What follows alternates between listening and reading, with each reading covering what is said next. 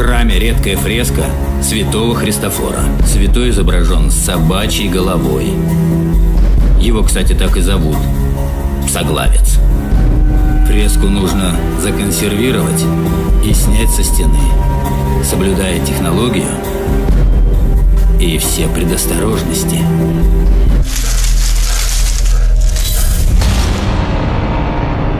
Здравствуйте, друзья! Вы слушаете второй подкаст из серии 10 крутых хоррор-книг.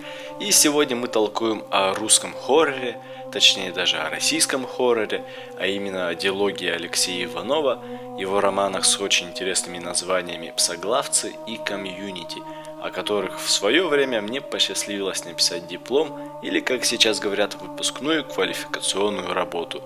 Но прежде чем говорить о книгах и о самом авторе – следует сказать пару слов о русском или российском хорроре вообще. Прежде всего стоит отметить, что российский литературный хоррор все-таки есть, и дела у него идут даже лучше, чем у российского кинохоррора, который, несмотря на отдельные, более-менее успешные попытки, никак не может выпрямиться в полный рост.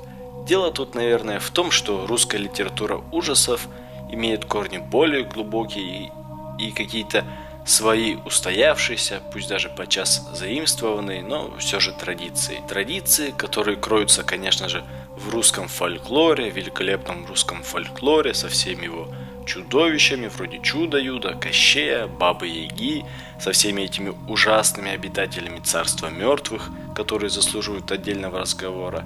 Добавьте сюда золотой и серебряный века русской литературы, которые также не обошли вниманием жанр ужасов и тайн – Вспомнить хотя бы песни западных славян Пушкина или портрет Гоголя или огненного ангела Брюсова, новелла Леонида Андреева, конечно.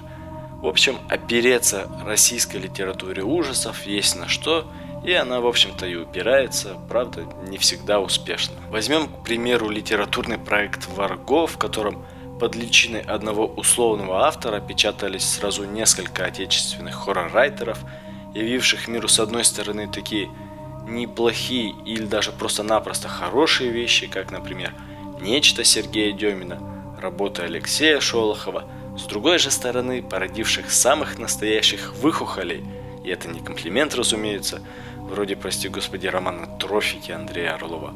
Проект «Варго» стал вообще таким эквивалентом Дарьи Донцова от мира ужасов. Это такой ширпотреб, pulp fiction, если говорить красиво.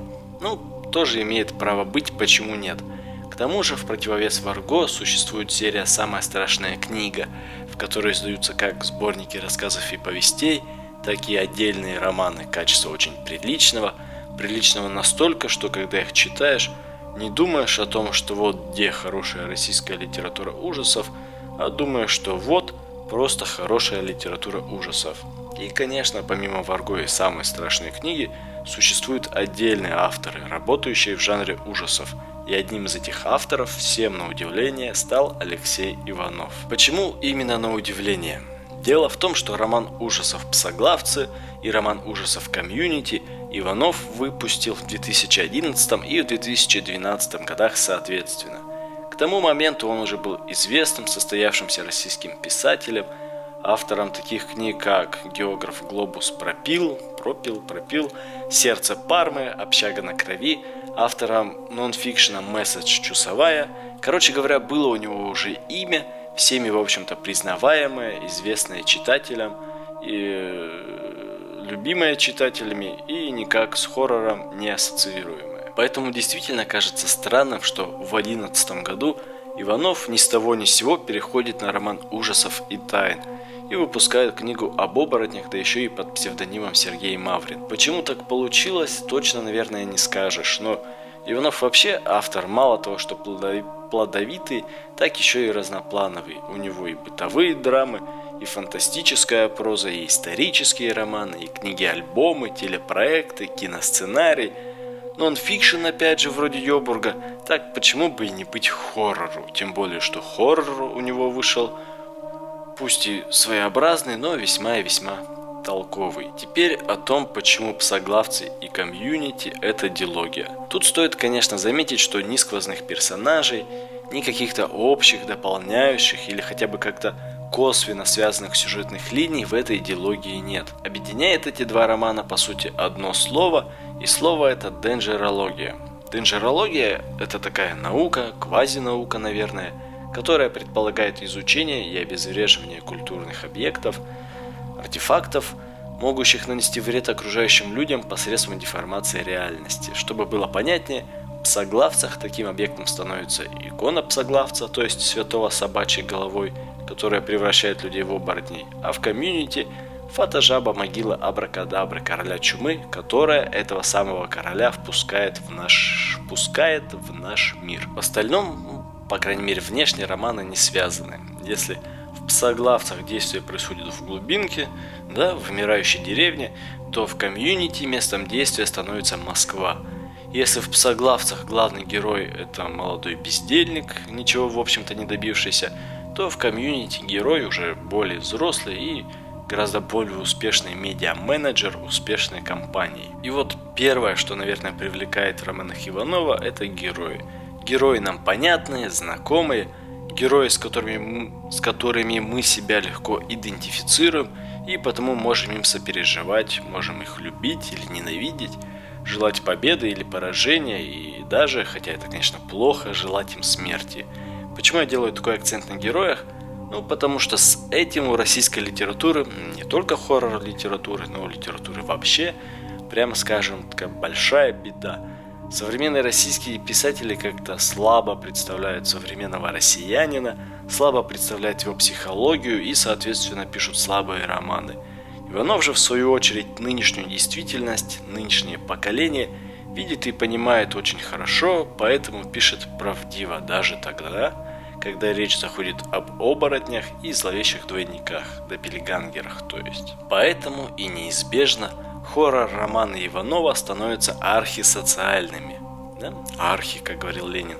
То есть всякий роман социален, социален тот же Варго, та же самая страшная книга, но у, Иванова этот социальный посыл, он даже не прикрывается хоррором.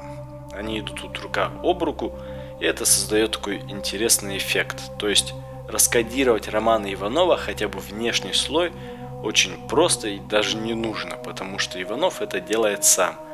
Он чуть ли не в открытую пишет, что вот, например, в соглавцах москвичи считали жителей деревни людьми недалекими, дикими, а в итоге сами эти москвичи превратились в зверей, в оборотней.